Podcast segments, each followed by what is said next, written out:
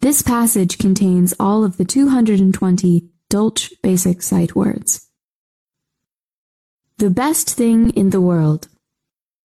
Once upon a time, there were four brothers who lived in a faraway land. Their father was an old king. One day he said, I will not live long now.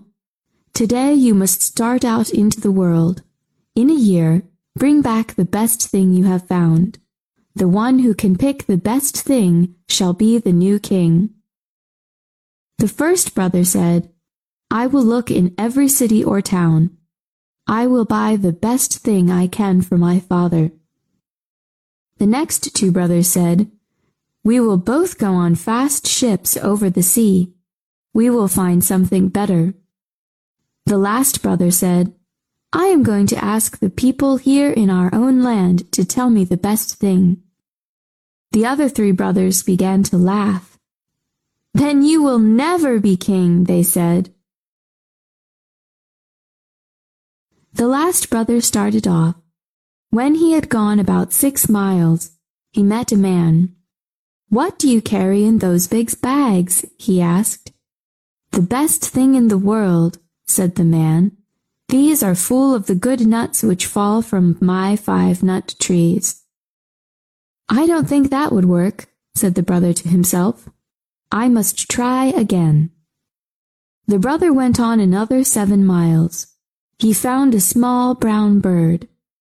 It had been hurt, so he put it in his coat where it could keep warm.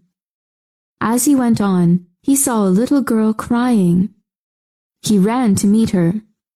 Why are you crying? he asked. I want to get some water from the well, she said. We use so much. We drink cold water. We wash the clothes clean with hot water. But I do not know how to pull it up. Please show me. The brother said, Hold this bird and I will help you. It does not fly around any more because it got its wing cut. Thank you. What a pretty bird, she said. I wish you would give it to me. If you will let me keep it, I will always be very kind to it. I will take care of it myself. I will make it grow well again. Yes, you may have it, said the brother. So he gave her the bird and went on. At night, he went to sleep under a round yellow haystack. When it was light again, he walked on. Every day he would walk eight or ten miles. He asked the people about the best thing in the world. Some said it was best to sing.